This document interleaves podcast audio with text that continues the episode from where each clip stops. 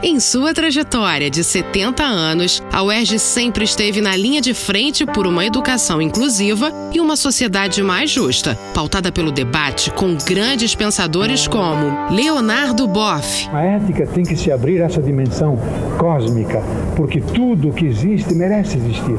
Tudo que vive merece continuar a existir e por isso devemos lutar para que as condições da vida possam continuar sãs, para que a vida possa reproduzir e mais ainda ela possa se desenvolver e que os nossos futuros, aqueles que não nasceram ainda, possam herdar um mundo habitável, uma atmosfera que seja oxigenada, águas límpidas, relações sociais que sejam humanizadoras.